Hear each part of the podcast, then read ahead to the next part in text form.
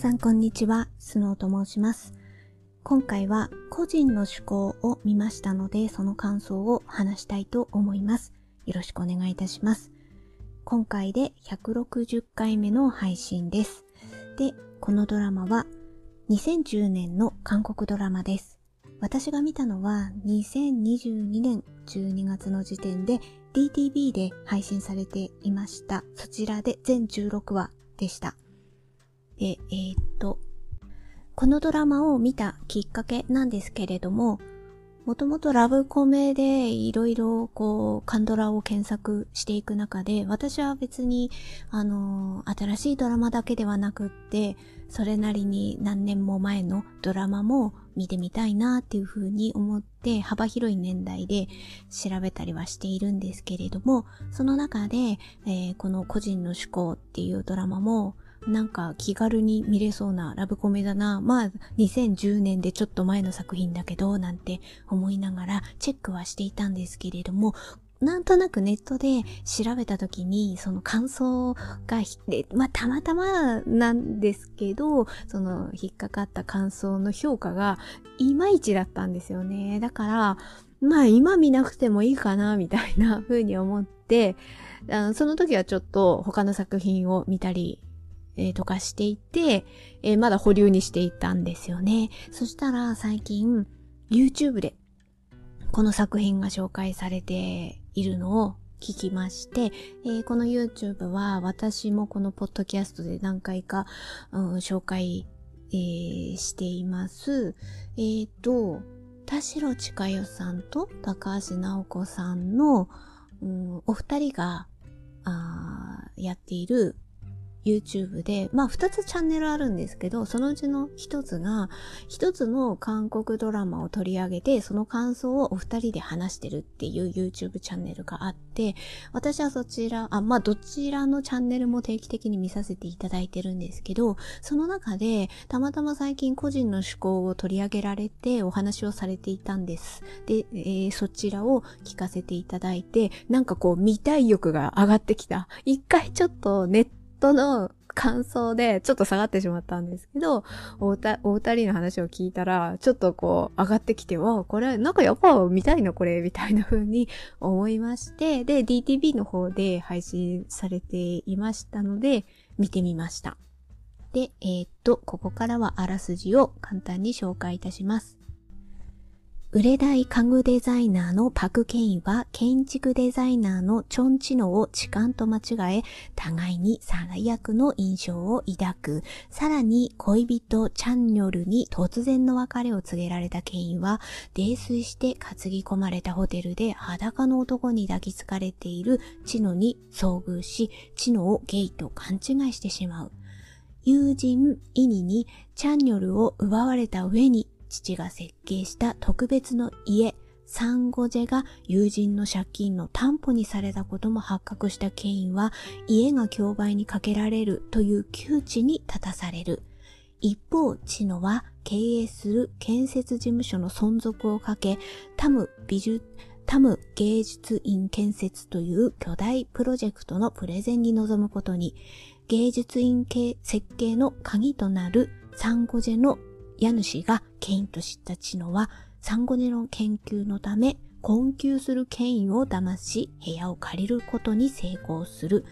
チノをゲイと思ってるケインは安心して同居生活を始めるが、潔癖症のチノは家事能力ゼロのケインにイラつくばかり。だが、互いに抱える心の傷を知るにつれ、支え合う親友のような関係になり、というような内容です。このドラマをどんなドラマかなっていうのをざっくり言えば、まず同居者のラブコメであり、親の因縁がある。あとは、ちょっと引っかき回す女友達がいるっていうような感じのドラマです。で、えー、キャストですね、えー、メインのお二人は、えー、イミンホ演じるチョンチノですね。で、その相手役のヒロインが、えー、ソン・イェジンのえー、パク・ケイン役のソン・イェジンですね。この二人のラブストーリーです。イミーホは、まあ、2010年っていうのもありますし、なんかこう見た印象は、もうキラキラすぎる。キラキラすぎる。これは、なんか、もうキラキラが弾けまくってるみたいな。私な、このドラマを一回見終わって、えっと、イミーホが出てる青い海の伝説だ。これも DTV で見れるので、まあそれはもう前に見てたんですけど、一回それをね、ちょっとね、あの、再生してみたら、あ、やっぱね、青い海の伝説ぐらいの年を重ねたイミーホぐらいがバランスが取れてきてるな、みたいな。こっちはまだ若、若、若すぎるっていうのも変ですけど、すごいキラキラなイミーホが見れるっていう感じでした。で、ソンイェジンは、もうただただ可愛いね。なんかその、その可愛さを味わえるドラマだなと思いました。で、えー、っと、あとは、まあ、主なキャストというか、あ、あの人がここにも、みたいな、そういう意味で私が、まあ、個人的に印象的だったキャストは、まずはですね、えー、っと、ソン・イェジンが演じるケインの、えー、っと、父親ですね。このケインの父親が、こうパッと見たとき、これなんかなんかに出てたな、なんだっけなんだっけって思ってたら、あの太陽の末裔に出てましたね。太陽の末裔の、えー、っと、ミョンジュだ。ミョンジュのお父さん役。あの、太陽の末裔で、えー、っと、ミョンジュとデヨンのね、二人の中に、やっぱりこう、お父さんとしては、なんかこの二人が納得、えー、お付き合いするのが納得いかんっていうことでね、えっ、と、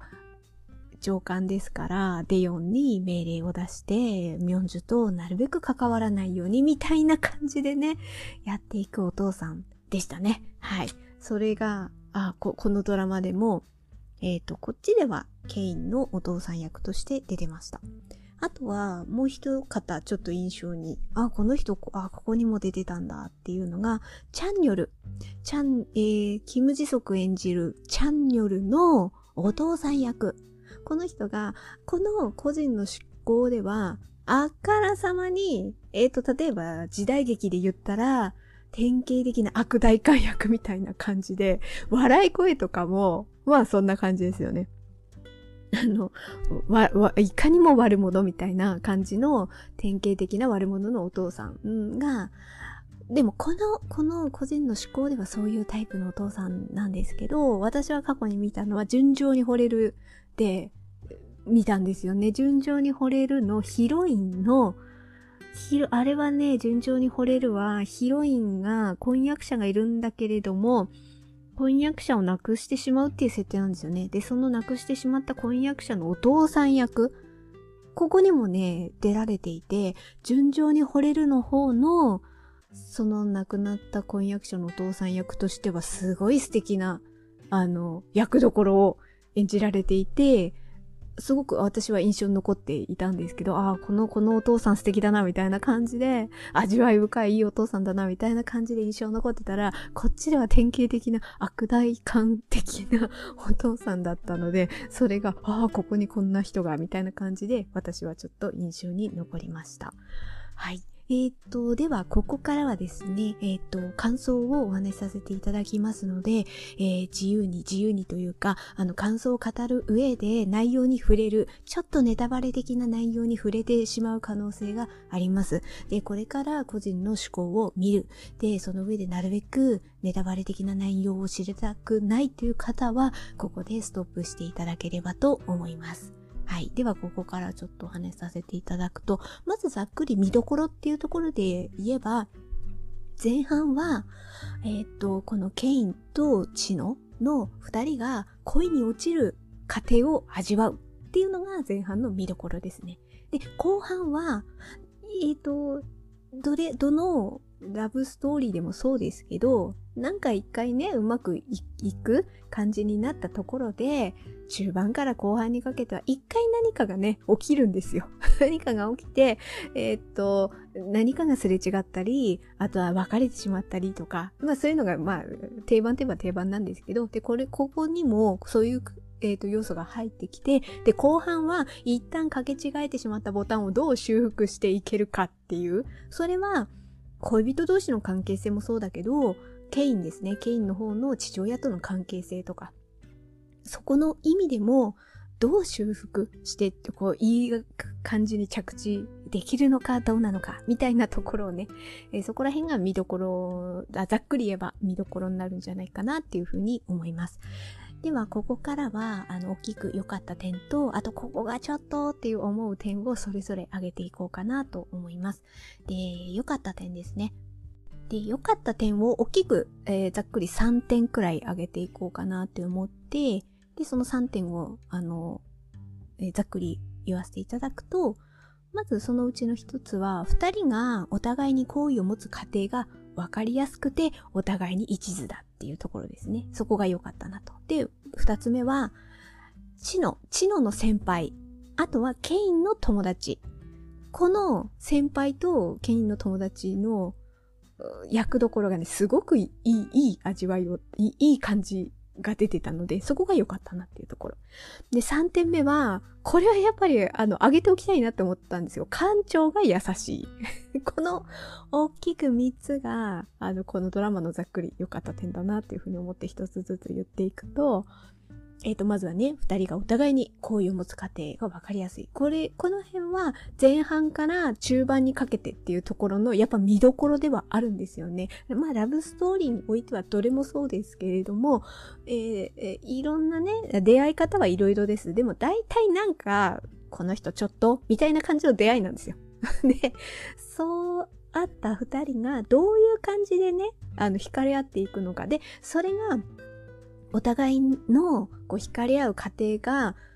なんかね、ああ、共感できると。ああ、そうだったら恋に落ちちゃうよ、みたいな風に思えるかっていうところが私は見どころ、どのドラマにおいてもまず見どころで、そこに納得できると、やっぱこの人にはこの人だよね、みたいな感じで思えると、すごく作品としてもうぐんぐん見ていけるっていう感じはあって、そこがやっぱりこのドラマにおいても、もうお互いにこう、それがいい感じなんですよね。で、まず知能の方は、あ、まあ、同居するっていうこの同居ものなんですけど、同居するから、そういう設定があるから、二人の会話のシーンが、こう、多いんですよね。で、そこのテンポもすごくいいし、で、知能もまず言えば、なんやかんやで権威を助けるんですよね。結果助けるんですよ。助けたり、もう率直に心配したりとかっていうところが、もう出るんですよね。で、そこにケインは素直に喜ぶ。素直に喜ぶ。そうすると、その素直に喜ぶところを見ることで知能もなんか顔がほころんじゃったりとか。ちょっとね、あの、お前ドジだな的な感じで怒ったりするんだけど、ちょっとそういう素直なところ見ると、ちょっとふと顔が笑顔になったりみたいな、そういうところがね、見えるんですよね。だからなんか、わかりやすいといえばわかりやすいし、いや、そりゃ好きになるよね、みたいな感じで思う。で、ケインの方は、もうとにかくピュアね。で、天真爛漫で、まあさっきも言いましたけど、こう感情を率直に表現するっていうところなんですよね。だから、あなんだろう、こう、ケインはそのチノがいてくれてすごく嬉しいと。なんかお母さんからのプレゼントだみたいななんかそんなね、セリフもあったりとかしてね。で、まあここにケインが最初チノを勘違いしちゃうんですよね。チノは男の人が好きなんだっていう風にこれ別にチノが騙したわけでも何でもないんですけどね。ケインと、あとケインのお友達が勝手に勘違いして、そんな、あの人そうなんだよね、みたいな感じになって。で、まあ、あえて強くは否定しなかったっていう、まあ、そこが後半のチノの、なんとなく後ろめたさにも絡んではきてしまうんですけれども、まあ、同居するっていうところを考えると、ああ、そうであった方がいいかもな、みたいな風にね、やっぱなんやかんや思っちゃったっていうところのね、そこがな、なんか後ろめたさを刺激しちゃうところにも絡んでくるんですけど、まあ、はっきりも否定しなかった。で、そういうポジションで過ごすんですよね。でも、そういうポジションでいたからこそ、ケインは、もともとピュアなんだけれども、より感情を素直に表現できる。この人男だからこうなるかもみたいなこともね、思わずにね、言えちゃったり、なんとなくこうギュッて抱きついたりとかできちゃうんですよね。それが素直に、そういう風にされるとでもチノだってドキッとするよね、みたいなことが、あの、なんかいい、いい具合にね、二人の中を、こう、なんだろうな、距離感をね、縮めていく要素になっていくんですよね。で、こう、ケインが、あまあ、ケインっていうかさ、やっぱり、ソン・イェジンの涙の演技っていうのは、やっぱり、打たれますわねっていうのは、それは、もう愛の不時着を見ていたから分かっていましたが、あ、やっぱな、なんかこう、目がキラ、涙が、涙で目がキラキラする感じとか、そういうところがね、やっぱりこう、非常に打たれるなっていうふうに思ってうし、で、こう、ケインの方が、まあ、やっぱりね、知能のことが恋愛対象が男性だって思ってるから、それを信じてるから、まあ途中ではね、なんか何だったっけね、生まれ変わったら男になりたいって思ったりとか、あとわざと男装して男友達だぞみたいな感じでふりをして、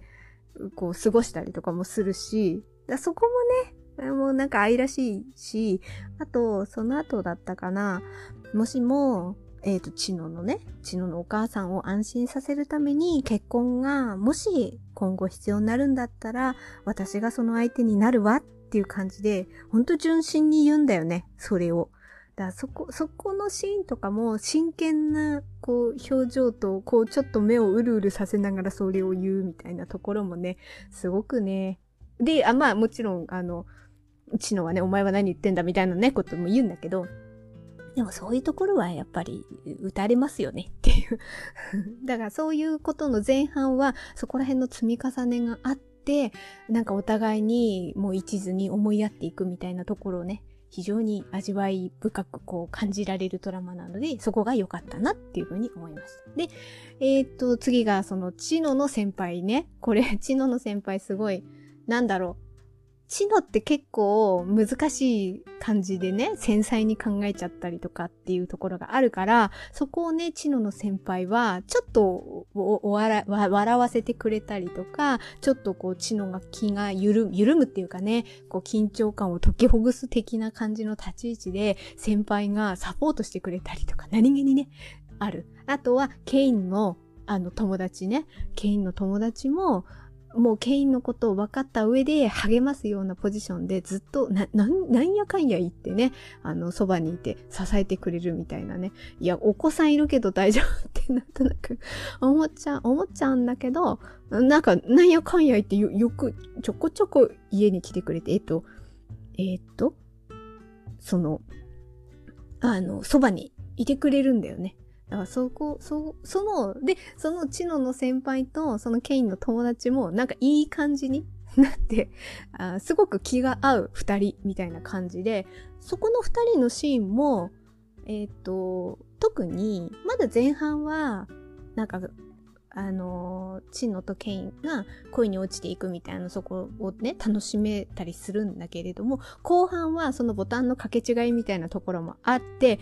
えーすごくシリアスとまでは言わないけれども、なんかちょっと切ない感じになっちゃうんですよね、どうしてもね。で、そこのところを和らげる要素として、このチノの先輩とケインの友達が、のシーンがね、いい、いい感じで入ってくるっていうところが、まあ、そこがすごい良かったなっていうふうに思いました。で、三つ目はね、これはあえて、やっぱこの人のこと触れておかないとなんか、かわいそうなくらいだみたいな風に思って、館長がとにかく優しい。で、館長は、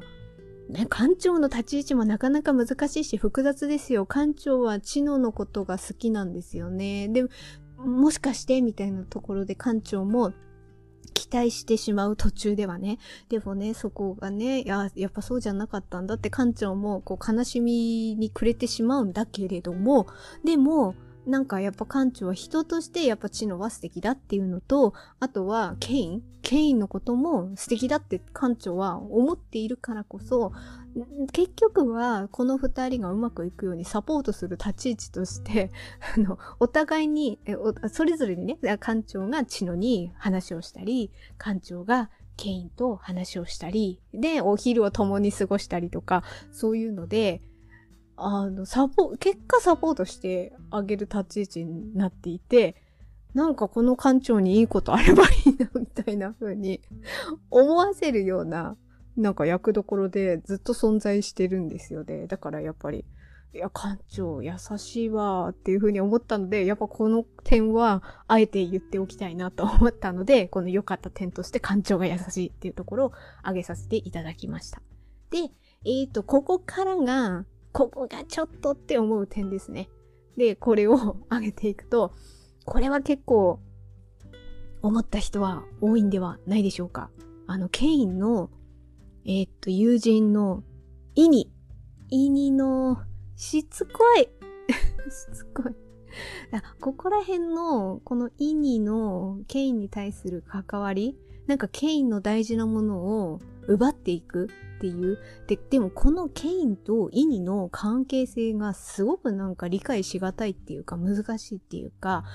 あの、もともとなんかこうヒロインに対してライバルのポジションの女友達みたいなのドラマって中にはありますよ。それは。で、なんやかんやっていがみ合ったりとかしてみたいなのがちょっと要素と入ってくるドラマはあるんですけど、これ、このドラマのなんかすごい不思議、不思議ポイントって、ケインとイニって10年来の同居してるんですよね。同居してる友人なんですよね。これが非常に複雑。同居してる。だから、なんか、途中で、ケイン、あ、まあ、結果、イニは出ていって、そこに、えっ、ー、と、チノが同居するっていうことになって、うん、チノが住むんですけど、うん、例えばですね、えー、後にケイン、ケインっていうか、夜雷があって、まあ怖いって言って、えー、チノの部屋にケインが行って、ちょっと過ごすっていう時があるんだけれども、今まではどうしたんだみたいなこと確かね、チノが言った時に、今まではイニがいてくれたから、みたいなこと言うんですよね。うーん、仲良かったんだね、みたいな。あと、あ、イニがなんかお腹をさすってくれたとか、なんか、なんだっけ、お腹痛かった時とか、なんかそれでもイニがいてくれたからみたいなこと確か言ってたような気がするんですよね。だからなんか、カンドラにおいてそういう、なんか仲悪いなんか馬が合わないなんかライバルみたいな女友達はいるけれども、でもこの場合は同居してそんな10年も一緒にいて、そういう時にね、さすってくれたりとかね、雷に怖い時に一緒にいてくれたりとかやって、やってたんだけど、この仕打ちってあるみたいな、特に、えーえー、とまず前半は、そのケインの恋人、まあ、チャンニョルですね。チャンニョルをと結婚するっていうところもええって感じだし、それもええって感じだし、後半にかけて必要に今度イニが、えっ、ー、と、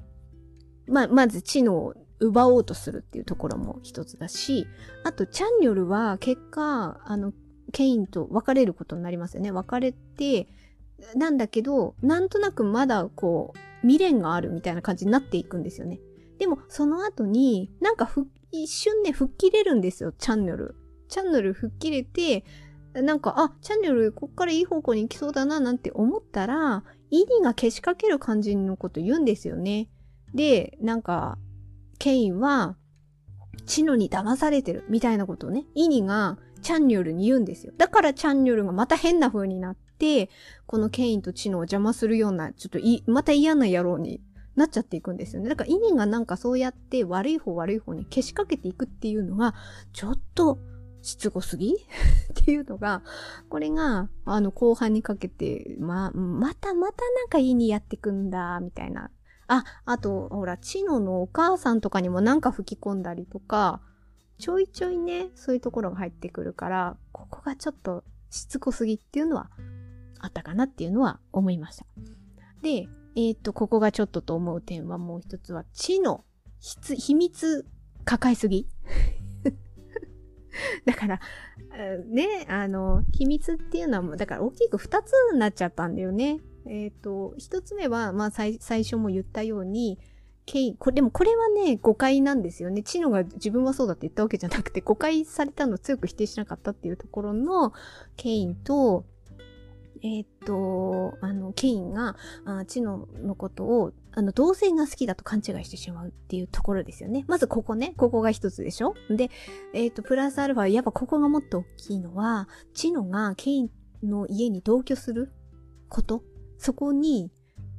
なるきっかけっていうところが、あのー、仕事を取りたいんですよね。多分美術館の増築の仕事をどうしても自分は取りたいと。事務所も大変だから、その仕事を勝ち取りたいと。で、そのためには、そのヒントっていうのが、ケインのお父さんの建設した、えー、伝統家屋、うん、それが、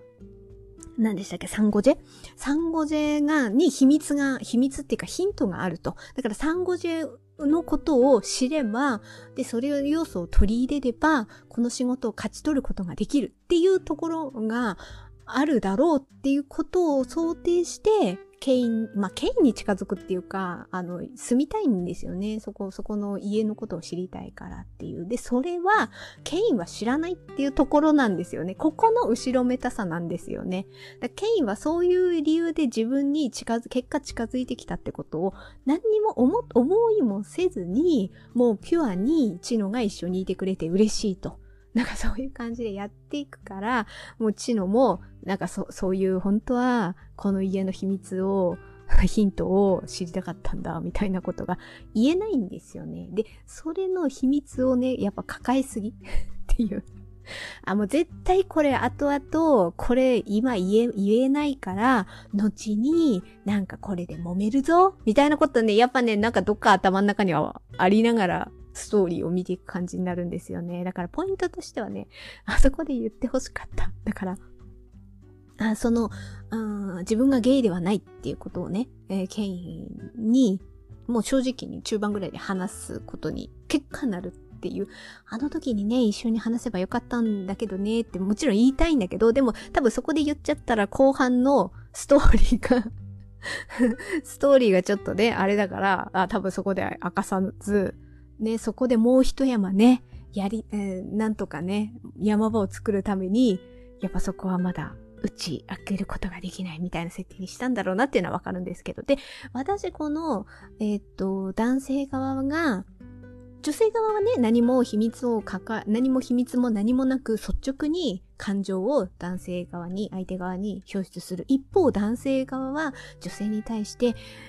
一緒にそうやって過ごすのが楽しいんだけれども、実は明かせず、明かせない秘密を抱えてるみたいなこの組み合わせが、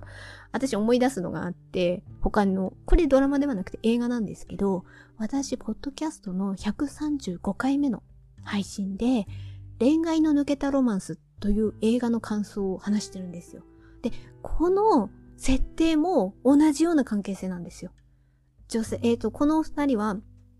えっ、ー、とね、えっ、ー、と、あの映画では、ソン・ソック演じるウリが男性側。で、チョン・ジョソン？あ、え、チョン・ジョンソ？チョン・ジョンソが演じるジャヨン。ね、この二人のストーリーなんですけれども、ウリとジャヨンは、確か、なんかアプリかな？出会い、えっ、ー、と、マッチングアプリ的なもので確か知り合って、で、二人で関係性を作っていくんだけれども、ジャヨンはそのままなんかもう恋愛とかがコリゴリだからみたいな感じで、もうそういうアプリで知り合った人と、もうたただただ楽しみたい。ね、そういう恋愛とかじゃなくて、で、みたいな、なんかそういうカラッとした感じで、で、まあ、ウリもね、それに、まあ一緒にいて、ジェヨンと一緒にいて楽しいから、それはそれでいいんだけど、やっぱ秘密っていうところで、ウリは雑誌の編集者なんですよね。で、その雑誌の連載のために、そのジャヨンとのエピソードを、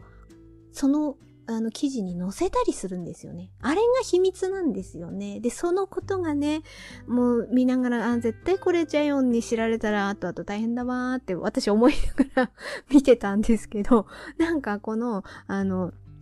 このドラマでもね、あの、そうやって知能が抱えてるじゃないですか。その、あの、こういう秘密があって言えないみたいな。もう、絶対これ後からなんか出てくるわ、みたいなところが、その、あの、恋愛の抜けたロマンスの、こう見てた時の感覚とで、なんか、あ、似てるなーって、絶対この秘密後からなんか問題になるよ、みたいな風に、ちょっと思いながら見てたら、あ、やっぱそうなったでしょみたいな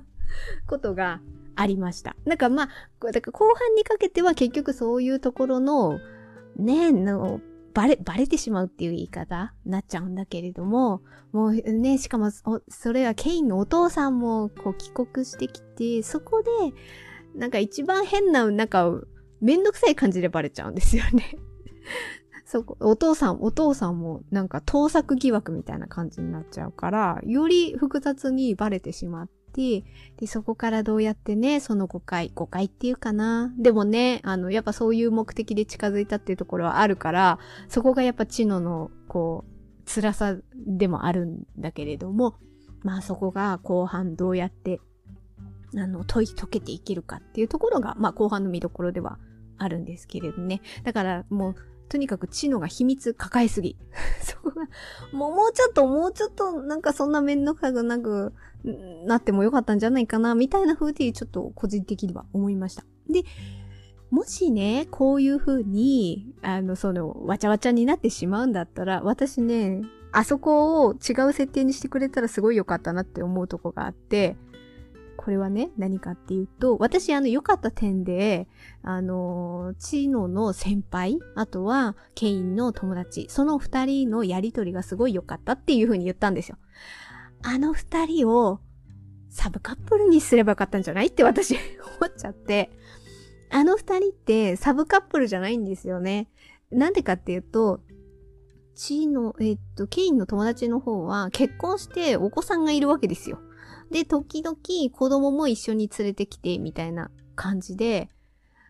だからね、そうなるとサブカップルになり得ないんですよね。だから、私別にその設定、結婚してる設定じゃなくてもよかったんじゃないっていう風にちょっと思っちゃいました。だから後半って、そういう風に知能の秘密、抱えてた秘密がバレてしまって、で、それで、こう、ケインとの仲もちょっと複雑になったり、で、そこにケインのお父さんも絡んできて怒られたりとかね、するわけじゃないですか。で、そ、そこで、ああ、なんか、うわ、切ないなって思った時に、もし、その、あの、チノの先輩とか、ケインの友達がサブカップルだったら、なんかそっちの方でストーリーがあると、中和されるじゃないですか。で、確かに、まあ会話のテンポとしては楽しい二人としてはあるんだけど、よりね、私はなんかそこで、あの、だってそっちも最初、あの、恋愛対象がね、チノの先輩の方も、自分はゲイです、みたいな感じで、あの、調子合わせるんだよね。それもね、うまいっていうかチノの先輩の優しさともあるし、ちょっとこうユーモアのある先輩っていうところの性格も現れて、いい、いい具合なんですよね。で、そこが、でも実は違かったってなった時に、もしこう、それがサブカップル的な感じになったら、私はまあそっちの方が良かったな みたいな風に思って、で、その二人を後半は楽しく見ることによって、チノとケインのあの切ないなんかボタンの掛け違いの複雑さ、あと、ほら、ケインのあの、イニでしたっけ？イニの、あの、しつこさあの、しつこいなーっていうところが、こう、少しいい感じに中和されて、もうちょっと見やすくなったんじゃないかなっていうふうに私は思ったので、ここがちょっとって思う点としてね、あの、その先輩と友達のなんか組み合わせはすごい良かったんだけれども、サブカップルだったらもっと良かったらいいな、みたいな風に思いました。でもまあ、なんやんかんやね、ここがちょっとって思う点を3点あげましたよ。そのケインの友達のしつこさと、チノの秘密抱えすぎ問題と、あとサブカップルの方が良かったなっていうところ3つあげましたけど、でもね、そういう、まあ何でもそうなんですけど、ここがちょっとって思う点があったとしても、やっぱり物語のね、中のシーンとして非常に印象のインパクトがあるシーンがあることによって、そういうここがちょっとっていうネガティブな要素をね、書き消せるんですよ。まあ、そういう作品は私強いなっていうふうに思ってて、それ何かっていうと、やっぱりポイントとなるのはあそこですよ。あの中盤のね、ゲームオーバーだっていうあそこ。すごく印象に残るっていう。なんかその、だからどこでね、どういう感じで最初の秘密ね、その知能が実はゲイではなかったっていうところどうやって明かすのかなっていうのは私は気になって見てた時に、うわ、ここでかみたいな。あれが、ものすごく、なんか象徴的にインパクトのあるシーンとして残るんですよね。だから作品を全部見終わった後でも、ああ、そこすごいインパクトあったな、みたいな風にね、思えるかっていう。で、だからやっぱり要所要所にそういうシーンがある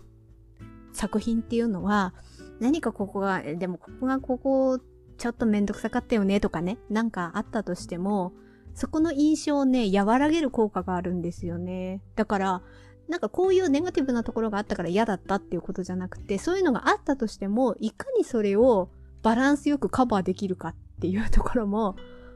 そういう印象的なシーンがあることによってね、中和されて、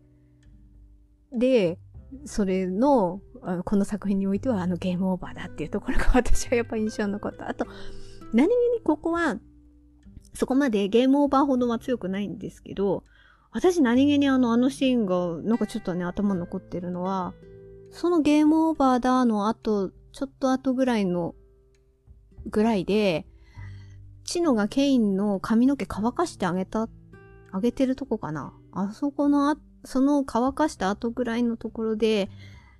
なんかこう、ケインが、あ、ケインじゃないや、チノがケインの首、後ろ側にキスをして、ちょっと抱きしめるってシーンがあるんですね。あれがな、なんか私何気にすごい印象に 残ってて、あ、すごい素敵だな、みたいな。なんかすごいこうやさ、優しく包み込むみたいな感じがすごい現れてるシーンだなっていう、あのや、優しい感じが、意味もすごいな、みたいな風にそれがこう個人的にはね、まだ、だから皆さんそれぞれね、ここが印象に残るシーンがどこがあるかっていうのは人それぞれだし、なんかそういうね、ああ、このシーン素敵だったなみたいな風にね、いかにね、思わせる、思わせるシーンが、どれだけあるかっていうところで、その作品を全部見終わった後の印象ってね、変わりますからね。だからその点においてはね、うん、あの、確かにしつこいとかね、秘密抱えすぎだよみたいな私は途中思ってましたけど、もうやっぱ素敵なところでこう塗り替えてもらえるとそれはそれでね素敵な作品になるんだなみたいなのをね改めて感じました。ということで、えっ、ー、と、まあ、良かった点と、あとここがちょっとって思う点についてお話しさせていただきました。えー、本日のポッドキャストは以上となります。最後まで聞いていただいてありがとうございました。程よい一日をお過ごしください。スノーでした。